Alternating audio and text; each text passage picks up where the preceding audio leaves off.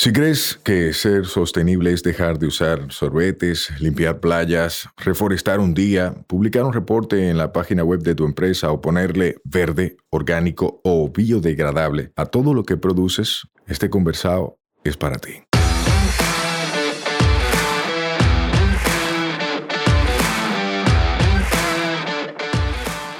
En cada conversado sostenible te ayudaremos a romper paradigmas y te compartiremos alternativas y herramientas para que acciones ya, sin excusas.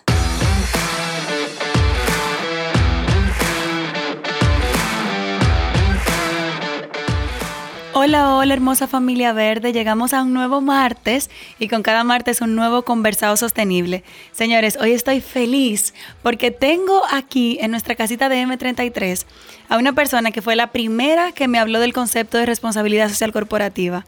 Yo creo que ella no sabe eso, pero cuando yo estaba en la CDE, la CDE gestionó con UNIBE un diplomado de responsabilidad social corporativa y ella y Edison eran mis profes. ¿Cómo tú estás, Mayra? Uno nunca olvida a los alumnos aventajados, así que claro que los recuerdo. Verdes tardes, Sayuri, qué bueno estar por acá en este conversado de lo que nos gusta. Gracias por aceptar la invitación y gracias por ser esa persona referente de hace muchos años, que a veces la gente ve las redes sociales ahora y cree que todo nace con las redes sociales. Bueno, se visibiliza un poquito más con ellas, afortunadamente. Pero la trayectoria viene de mucho antes. Ni tanto, ¿eh? Somos bastante jóvenes, ambas. Cuéntanos quién eres tú. ¿Cómo te describirías como persona? Mira, usualmente uno empieza a decir dominicana, mujer, madre de dos hijos, pero realmente eh, todo eso tiene un trasfondo más importante, que es que yo me considero energía en movimiento una energía siempre en evolución, siempre aprendiendo, en rediseño constante, totalmente imperfecta y sin aspiraciones de serlo, aunque el día a día y los sistemas a los que estamos acostumbrados, ¿verdad? Los mentales y la misma sociedad nos lleven a cuadricularlo todo, a encajarlo en horas, en días, en tiempo. Fíjate cómo ha sido todo esto para estar aquí en este conversado, pero realmente eso me considero una energía en constante movimiento. Qué linda definición, wow. Señores, me sube la vara porque ya, ya tengo que buscar algo más deep para describirme. O sea, energía en movimiento. Qué bonito. Y qué bonito que uno, que te veas a ti y que te vuelvas un referente para mí de que la evolución siempre está y el cambio siempre está y que son constantes ahí a medida que avanzamos. Y solamente se dan cuando estamos en situaciones de realmente de estiramiento, no se dan en la zona de confort, no se dan en las rutinas, sino que siempre, como este conversado que nació hace un año y felicidades. Gracias. Siempre hay que estar innovando. Ahí es que se da esa evolución realmente. Eso es así. Y a nivel profesional, ¿cuál es tu formación? Porque yo te veo hablando de tantas vainas verdes y yo dije, ¿qué fue todo lo que estudió esta mujer para saber? Bueno, por eso, como no para la educación, por eso uno puede hablar de, de muchas cosas, pues de formación eh, soy doctora en Derecho pero fue totalmente coyuntural por un consejo de mi padre, que en el momento a mí me gustaban eh, las misiones internacionales, había sido voluntaria de la UNESCO por un tiempo durante el bachillerato y ahí trabajé todo lo que era cultura de paz.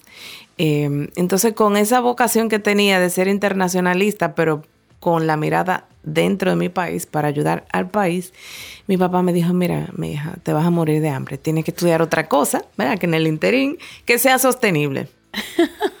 y entonces yo, eh, buena niña al fin, me llevé de mi papá y dije, vamos a explorar por aquí. Y fue realmente una buena decisión en el momento porque me dio la base eh, que es entender la Constitución, los marcos regulatorios, los derechos humanos, eh, ramas especializadas del derecho que sirven de soporte a la sostenibilidad, como es todo lo que tiene que ver con el cumplimiento, la transparencia, el monitoreo. Y eh, al final de mi carrera, pues se incorporó medio módulo, eh, desafortunadamente medio, porque Gustavo Mena es una estrella en derecho ambiental. Y con Gustavo estuvimos por cuatro clases, un mes, y me bastó eh, eso para encender esa chispa de que, bueno, ese internacionalismo que vivía en mí y que, y que me apasionaba servir al país, lo iba a enfocar por ahí. Gracias, Gustavo, por sí, esas siempre se la doy. Porque gracias a ti tenemos una súper profesional que tiene años ya cambiando la realidad, creando políticas, articulando esfuerzos, siendo parte de los que agregan valor y de los que suman a la realidad actual, ¿verdad? Y a la visión que tenemos o que deberíamos tener como país. Así, articulando, articulando, porque es la única manera. Ningún sector solo puede, ningún actor solo puede, ningún profesional solo puede. Entonces, bueno, ya de ahí paso a lo que es especializarme en regulación económica, en mercados regulados, y ahí me enfoco en energía.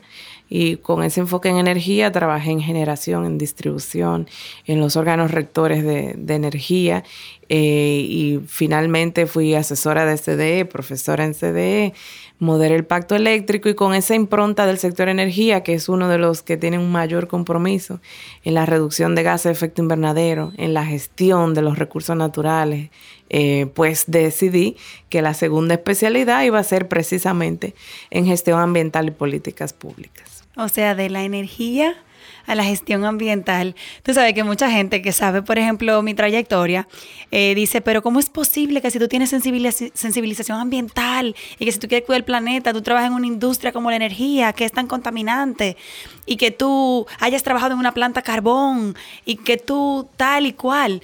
O sea, ¿cómo tú, desde tu experiencia, manejaste eso? Que la gente de repente viera la energía y viera esa transición a la parte más ambiental como algo normal y necesario. Bueno, educando porque es que justamente es ahí donde se necesitan profesionales con la sensibilidad y la formación. Entonces, eh, si no estás ahí, ¿dónde vas a estar?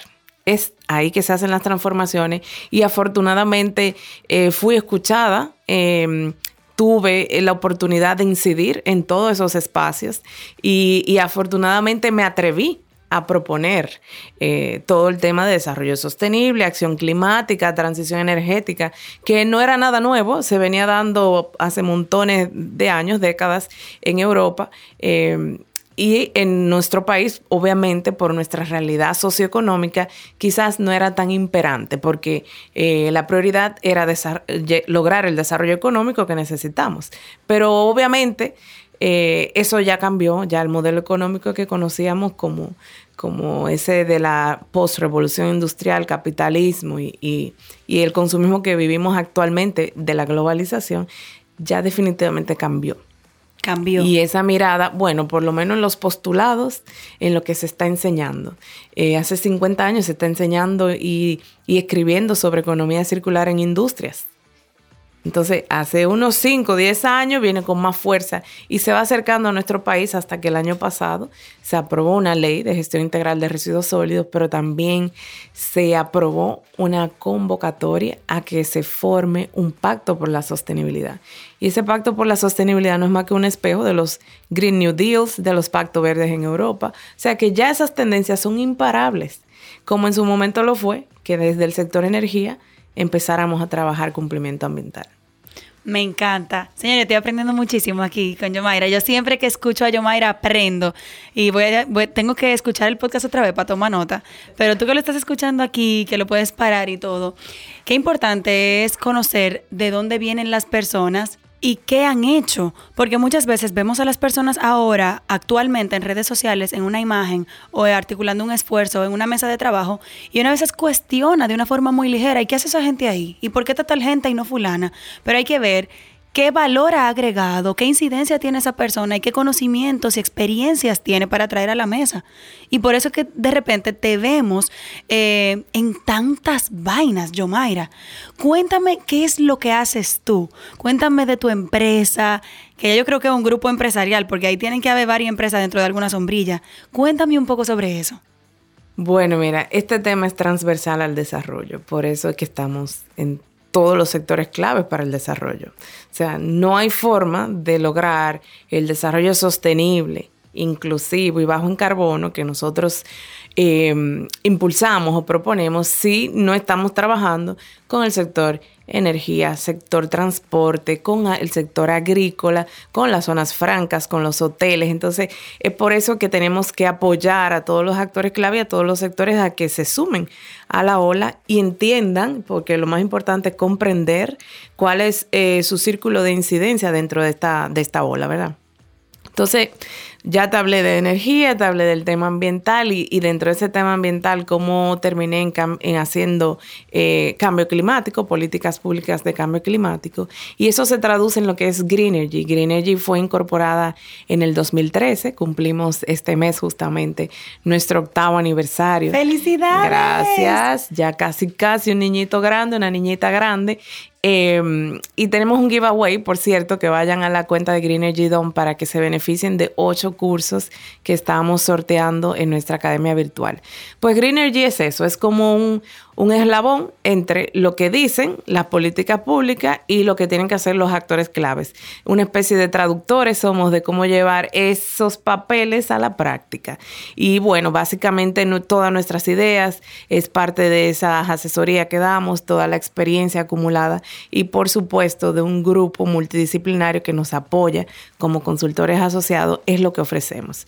Green Energy está básicamente con unos servicios eh, digamos, fijos y ya predefinidos, que son la eh, Sostenibilidad 2030, es una de las líneas de servicio que lleva desde el diseño de una estrategia de sostenibilidad, apoyo en la implementación, hasta la elaboración de los reportes de sostenibilidad bajo los estándares GRI y referenciando los ODS, o los reportes integrados, que es la nueva tendencia de los últimos dos años, donde se eh, converge el desempeño económico con los aportes en responsabilidad social empresarial, con la materialidad que da soporte a la sostenibilidad. Luego la otra línea de servicio es acción climática y en acción climática entonces apoyamos con la definición de acciones de reducción de emisiones, proyectos de adaptación o eh, creación de capacidades en ese tema. De manera transversal está la creación de capacidad de manera permanente, tanto virtual en la Academia Green Energy Academy como in situ, o sea, programas in-house que nos soliciten para actualizar eh, el personal de una empresa, de una entidad, de una organización sin fines de lucro. Y eh, también de manera transversal está lo que es la mentoría. Mentoría a altos ejecutivos, mentoría a emprendedores sobre cómo incorporar esos postulados de la sostenibilidad en su práctica. Eh, entonces, bueno, con, esa, con esos servicios fijos ya abarcamos bastante de lo que habíamos conversado y ya luego está lo que son requerimientos particulares, es decir, los servicios tailor-made que son hechos a la medida de las entidades que los requieren y afortunadamente con ese hemos podido apoyar desde ayuntamientos con sus planes municipales de desarrollo hasta agencias de cooperación implementando eh, grandes proyectos. Siempre concursamos también a consultorías que estén en nuestras áreas de, servicio y bueno, las consultorías son procesos así como las licitaciones de concurso público. Algunas salimos afortunados y ganamos y en otras adquirimos experiencia de seguir postulando. Ya ustedes más o menos entienden por qué les dije que Yomara y ese equipo es súper maravilloso. ustedes ven todo lo que hacen y no es que lo hagan, o sea, es que lo hacen muy bien. La verdad, Yomaira, eh, Green Energy subió la vara en temas medioambientales y en temas de sostenibilidad en este país. Porque había mucha gente teorizando de que no, yo, yo soy experto en tal cosa, yo soy experto en tal otra, y tú experto, pero ¿qué te hace experto? ¿Pero qué tú estudiaste? ¿Y cuál es, qué tú has hecho? Lo cual es válido, está bien, necesitamos muchos. Pero muchos que sean honestos. Eso sí, cero greenwashing, por favor, por favor. Eh, porque de hecho parte de la sostenibilidad es esa, ese compromiso con la transparencia y la ética. O sea, no hay forma de que tú puedas apoyar a otros a lograr sostenibilidad si tú mismo eh, dentro de tus valores no tienes eso incorporado. Eh, para tú mantenerte en el negocio tienes que tener cierta calidad eh, cierto compromiso ético. Eh, yo siempre he saludado la competencia porque quiere decir que hay trabajo. Y si hay trabajo, quiere decir que nuestra economía realmente, y cuando digo economía me refiero a, a, la oferta y la demanda en todos los sectores. Quiere decir que está cambiando su enfoque. Ya está pensando no de manera reactiva en solucionar un pasivo eh, financiero, ambiental o social, sino que está previendo en su planificación incorporar la sostenibilidad. Chulísimo. Hablando de eso, ¿tú qué tienes, qué tiempo tienes tú como asesora de estos temas? Wow, bueno, como asesora debo tener como unos 15 o 16 años aproximadamente. 15 o 16 años. y has asesorado diferentes niveles y sectores, ¿verdad? De las sociedades, del sector sociedad civil, empresariado, gobierno. Agricultores en el campo, todo. De todo. ¿Cómo has visto tú la transformación en el país en el acercamiento y en el compromiso serio con estos temas? ¿Has visto algún cambio? Eso es lo principal que he visto. O sea, de antes ser una iniciativa únicamente de cooperación internacional para promover desarrollo en los países donde invierte, a que ahora las empresas tengan en su presupuesto considerado el tema de sostenibilidad. Tanto así que si te fijas, usualmente vemos anuncios de vacantes en empresas usualmente grandes, multinacionales, pero también en locales. Ya están buscando los puestos de sostenibilidad. Se quiere decir que realmente eh, esto es un mercado, es real, es necesario más formación en el tema. De hecho, a nivel local no hay una especialización en sostenibilidad. Y qué bueno, porque yo creo que no hay que especializarse en, sino que sea eh, multidisciplinario, que, eh, o sea, que hayan ingenieros, que hayan arquitectos, urbanistas, eh, comunicadores, abogados y que puedan, con la óptica de la sostenibilidad, escoger algún área de formación que aporte. no necesariamente te tienes que encasillar únicamente en sostenibilidad, sino que puedes escoger una formación o un oficio. ¿Por qué no? Porque también se necesitan oficios.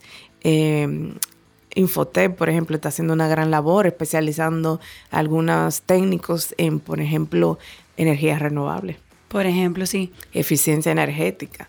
Entonces ya no hay que estudiar la gran carrera de cuatro años, sino escoger un oficio, un, digamos, una ocupación técnica que vaya enlazada a lo que son estas tendencias de economía circular, transición energética y cambio climático. Chulísimo. Coincido totalmente contigo. No hay que tener una carrera específica para ejercer esto. De repente tú como profesional, en, la, en el área que estás ya, con el conocimiento que ya tienes, solo debes agregar esta, esta visión, este enfoque para transformar la forma en la que tú trabajas, desde donde ya tú trabajas. Porque muchas veces la gente cree que es una redirección y no. Es simplemente cambiar la forma en la que tú haces tus vainas. Sí, sí, es, es un abordaje, es una forma de ver las cosas, es, es una comunión, es un evangelio prácticamente, porque es que esto que uno habla constantemente pueda lograr llevarlo a la práctica, medirlo y evaluarlo. Medirlo y evaluarlo. Aquí se mide, Yomaira. Bueno, mira, empieza a... Me, se medía con los informes de cumplimiento ambiental, pero únicamente parámetros relacionados a las normativas técnicas ambientales, calidad del aire, calidad del agua, afectación suelo, subsuelo, entre otros. Ahora empieza un, abordaje un poco más amplio porque también tú tenías las memorias institucionales y en la memoria tú pones la información que tú quieres, eh, ¿verdad?, sobre la empresa. Y por otro lado está el desempeño financiero que lo reportan los estados financieros. Eso para las empresas y para las organizaciones también aplica. Entonces eran tres tipos de reporte, por mencionarte un ejemplo, totalmente distintos y que no se armonizaban entre sí. Eh, con la llegada de los estándares como los del Global Reporting Initiative, GRI, entre otros, porque hay otros estándares, ese no es el único, también está lo del Pacto Global, están los ODS. Entonces las empresas empiezan a perfilar esos reportes con esos, con esos indicadores. Ahora, ya vamos asomándonos a una métrica más armonizada y, y, es, por ejemplo, los reportes integrados. Ya los reportes integrados, hay unos estándares internacionales que te dicen qué tiene que tener el reporte integrado y empiezan las empresas a perfilarse por ahí, pero todavía son muy pocas. Entonces, siguen existiendo diferentes niveles de reportería eh, por áreas temáticas. Entonces, tú como inversionista o tú como regulador o como un simple interesado en esa empresa o en esa entidad vas a tener que leer múltiples reportes. Eh, por ahí sí se reporta. En cuanto a la medición específica del tema cambio climático, pues también el año pasado fue un año importante porque se aprobó el establecimiento de un sistema nacional de reporte, eh, monitoreo reporte y verificación de las emisiones de esos ocho gases de efecto invernadero que causan el cambio climático. Que son diferentes gases, señores, que la mayoría de la gente nada más se enfoca en dióxido de carbono. Porque esa es la unidad de medida de los otros, es la unidad de medida equivalente y la gente se enfoca en eso, pero está bien, eh, yo le agregaría que le pongan el ojo al metano también, que tiene un potencial 20 veces mayor de efecto invernadero que el dióxido de carbono. Solamente con esos dos, por decirte, ese sistema nacional lo que buscaría es que todas las empresas, todas las entidades indiquen qué cantidad de toneladas de CO2 equivalente emiten a la atmósfera. Eh, me imagino que se está trabajando en un instrumento que permita ese reporte, porque hasta el momento, como les decía, está eh, considerado algunas de esas emisiones eh, en los informes de cumplimiento ambiental, en los ICAS. Espérate, que me acaba de preocupar. ¿Cómo que tú te imaginas que se está creando un instrumento? O sea, tú no eres parte de la mesa que está creando ese instrumento. no, no soy parte, pero sí sé que el Ministerio de Ambiente está, porque aquí el Ministerio del año pasado para acá se le han dado unas super tareas. Solamente con la Ley de Gestión Integral de Residuos Sólidos y su reglamento de aplicación, el Ministerio está copado de nuevas necesidades. Entonces, sé que es un gran desafío para ellos. Totalmente considero eh, que lo van haciendo a buen ritmo. Falta, obviamente, pero hay que considerar que somos los recursos tan limitados. Ellos eh, lamentablemente le han reducido su, su, presupuesto, que debe ser el contrario. Se le debe duplicar, diría yo, el presupuesto para que puedan contratar personal capacitado, para que puedan contratar, eh, adquirir equipos, maquinarias que se precisan para esto. Entonces, por eso digo que, que asumo que sí, que ya están trabajando en eso. Se necesitará una plataforma digital para que ese reporte sea comparable en tiempo real, expedito, y no se requieran esas carpetas inmensas. Dios mío. Las que se llevaban los ICAs. Dios mío, esas entregas de ICA, señores, ahí tiene que haber hoja, mira. Pero una cantidad de hojas que nadie lee. Porque lo mejor es que nadie lo lee. Es muy difícil. O sea, pero está bien. Son cosas que vamos a ir mejorando en el camino, vamos chin a chin vamos sugiriendo algunas mejoras, ¿verdad? Y vamos viviendo con la realidad que tenemos hasta que podamos transformarla. Sí, fue uno de los beneficios de la pandemia que ha acelerado la digitalización y ya, bueno, espero que vayamos a ese ritmo digitalizando también la toma de decisiones. Sí, súper importante. Y quitándole el puesto alto y directivo a todas las decisiones para que pasen por un solo filtro. Como que tiene que haber capacidad. Por lo, menos que no sea necesario que haya una super reunión para que em, se escuchen entre ellos y tomen decisiones. Se puede hacer. Ah, yo soy pro digital, casi totalmente. Estamos digitalizados en Greenergy, eh, trabajamos remoto, aunque tenemos nuestra casita, como tú dices, en Chess pero estamos súper digital por eso mismo. Eh, no tenemos necesidad de imprimir, todo paperless, y así esperamos que también se vaya transformando la administración pública. Totalmente. Yo, Mayra, en tu experiencia, eh, y habiendo recorrido, ¿verdad?, el camino de ciudadana, profesional, emprendedora y ahora empresaria, ¿qué tips, qué consejos darías tú a alguien que está pensando hacer carrera en ciencias ambientales, en temas medioambientales? Primero, estar muy claro de quién eres tú y cuál es tu propósito. Y a partir de ese propósito identificas en qué vas a servir, en qué te a qué te vas a dedicar y entender que que la abundancia es automerecida por el simple hecho de estar en esta tierra y con ese propósito, tu emprendimiento, tu línea de trabajo o tu, tu dedicación a una empresa o una organización va a ser sostenible porque estás ya en armonía, en coherencia contigo y con el propósito que te une al planeta, que es nuestra casa. Y luego de definido eso, pues yo siempre exhorto a innovar en los abordajes de las eh, ramas a las que nos dedicamos. Eh, no nos quedemos con el típico derecho, le hablo a una, abogada. Eh, las ingenierías, tratemos de buscar las más cercanas a lo que se necesita. Por ejemplo, con el tema de economía circular vamos a necesitar un reabordaje de, del diseño de los, de los productos es el llamado ecodiseño, pero también vamos a necesitar nuevas cadenas de suministro, nueva logística, vamos a necesitar también eh, crear un mercado post-consumo de los empaques, de los embalajes, de los residuos. Entonces, vamos a identificar esas áreas, esos nichos de mercado que van a ser tan necesarios y tan eh, requeridos para que seamos entonces ese talento eh, eh, que se precisa para lograr la transformación.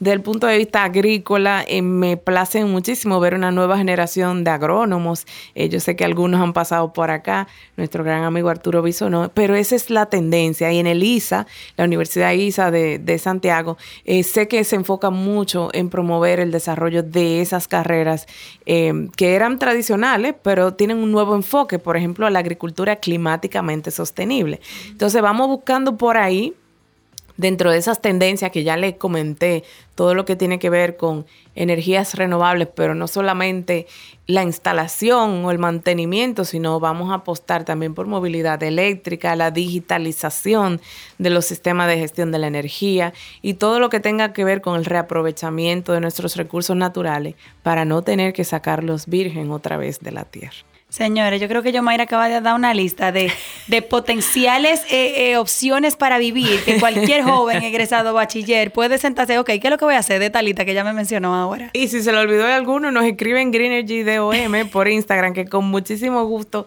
me hacen llegar esas inquietudes porque realmente eso es lo que hay que motivar no se vayan del país, por favor. Yo he tenido la oportunidad de irme y quedarme mil veces.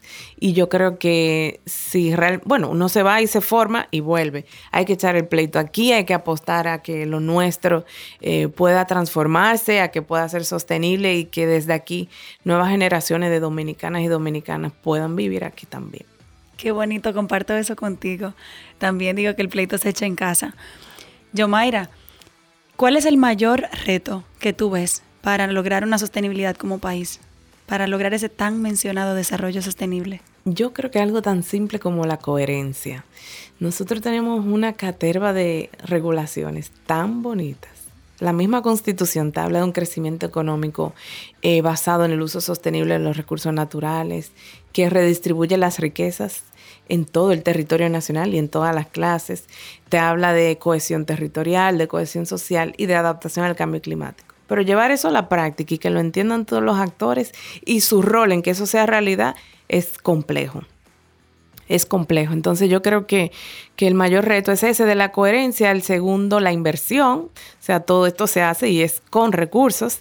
Esos recursos deben de estar destinados así, tal cual, no, no bajo metáfora de transparencia, no, no, póngamele nombre y apellido. Medición de emisiones de gas efecto invernadero, voy a tener ahí destinado ese monto para mi cálculo de huella de carbono.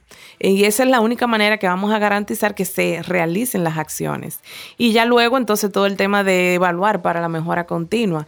Y a partir de los resultados de esa evaluación, como país, como persona y como entidad, tú puedes definir una planificación a largo plazo. Sin planificación estamos dando patadas voladoras y no sabemos a dónde vamos. Así que es importante esos tres pilares, yo diría, para lograr eso. Señores, yo le dije a ustedes, estamos en, una escuelita andante. De verdad. Gracias, Yomaira, por, eh, por compartir este tiempo. Discúlpame la espera, lo digo públicamente. No, no, compensamos, damos carbono neutro. Mira, si yo te pregunto para cerrar conociendo un poquito más a la Yomaira como persona, no como profesional, ¿cuál es tu hobby favorito? Créanlo o no, mi hobby favorito es ser mamá. Yo disfruto tanto la llegada de mis hijos, que jamás imaginé que yo iba a ser tan buena mamá porque yo no tenía eh, yo no tenía instinto maternal ni me sentaba a jugar con ningún niño. Yo sí los respetaba y valoraba la, la, la infancia. Pero ahora que soy madre entiendo el compromiso tan importante de sembrar en ellos lo que eh, nos dieron a nosotros o lo que nos faltó, ¿por qué no? Por ejemplo, yo a mi hijo mayor lo tengo en yoga, son herramientas que me hubiese gustado tener de respirar, de meditar, y ya se la estoy dando a él. Entonces veo la oportunidad, em, no de repetir un legado, de repetir tu, tu proyección, sino de sembrar en ellos, de enseñarle el valor de la libertad eh, y una libertad basada en el respeto de, que el otro también tiene esa libertad. Escoge lo que tú quieras, pero contribuye al planeta. Yo creo que ese es mi hobby, porque es como, como masilla, ¿verdad? Tú le vas dando forma a esos sueños, lo ayuda a ellos a soñar y ellos inspiran bastante eh, este trabajo que hacemos, que no es simple, pero con ellos encuentro esa inspiración también. Qué chulo. Tú sabes, te confieso algo. Yo no tengo hijos todavía y yo no estoy segura de que quiera tenerlos. Y una de las razones principales es que yo siento que los niños como que se vuelven la prioridad de todo y ya uno se delega como a un quinto plano. Así es. Y eso me da un miedo, por egoísmo, obviamente, porque me encanta hacer lo que yo hago y manejar mi libertad. Pero tú cómo has logrado eso, como seguir siendo una profesional activa, sumamente activa, y, y en paralelo ser buena mamá. Todavía no lo he logrado del todo. Esto es un trabajo diario. Eh, por ejemplo, yo acabo de llegar de una reunión a IRD a grabar contigo, me quité el obstáculo, dejé, porque ya sé que me toca ahora ir a cargar mochilas, ir a cargar a los niños para llevarlo a almorzar. Eh, eso tú no lo aprendes, no es algo que tú lo manejes del todo, siempre tú tienes eh, ese pesar de que, bueno, pero yo quisiera dedicarle más tiempo a tal cosa, pero es que son periodos de tiempo. Ahora toca que la prioridad sean ellos. Llegar al momento que han desarrollado tanto, y eso no falta mucho, ya a los 8, 10 años un niño no necesita tanto de mamá.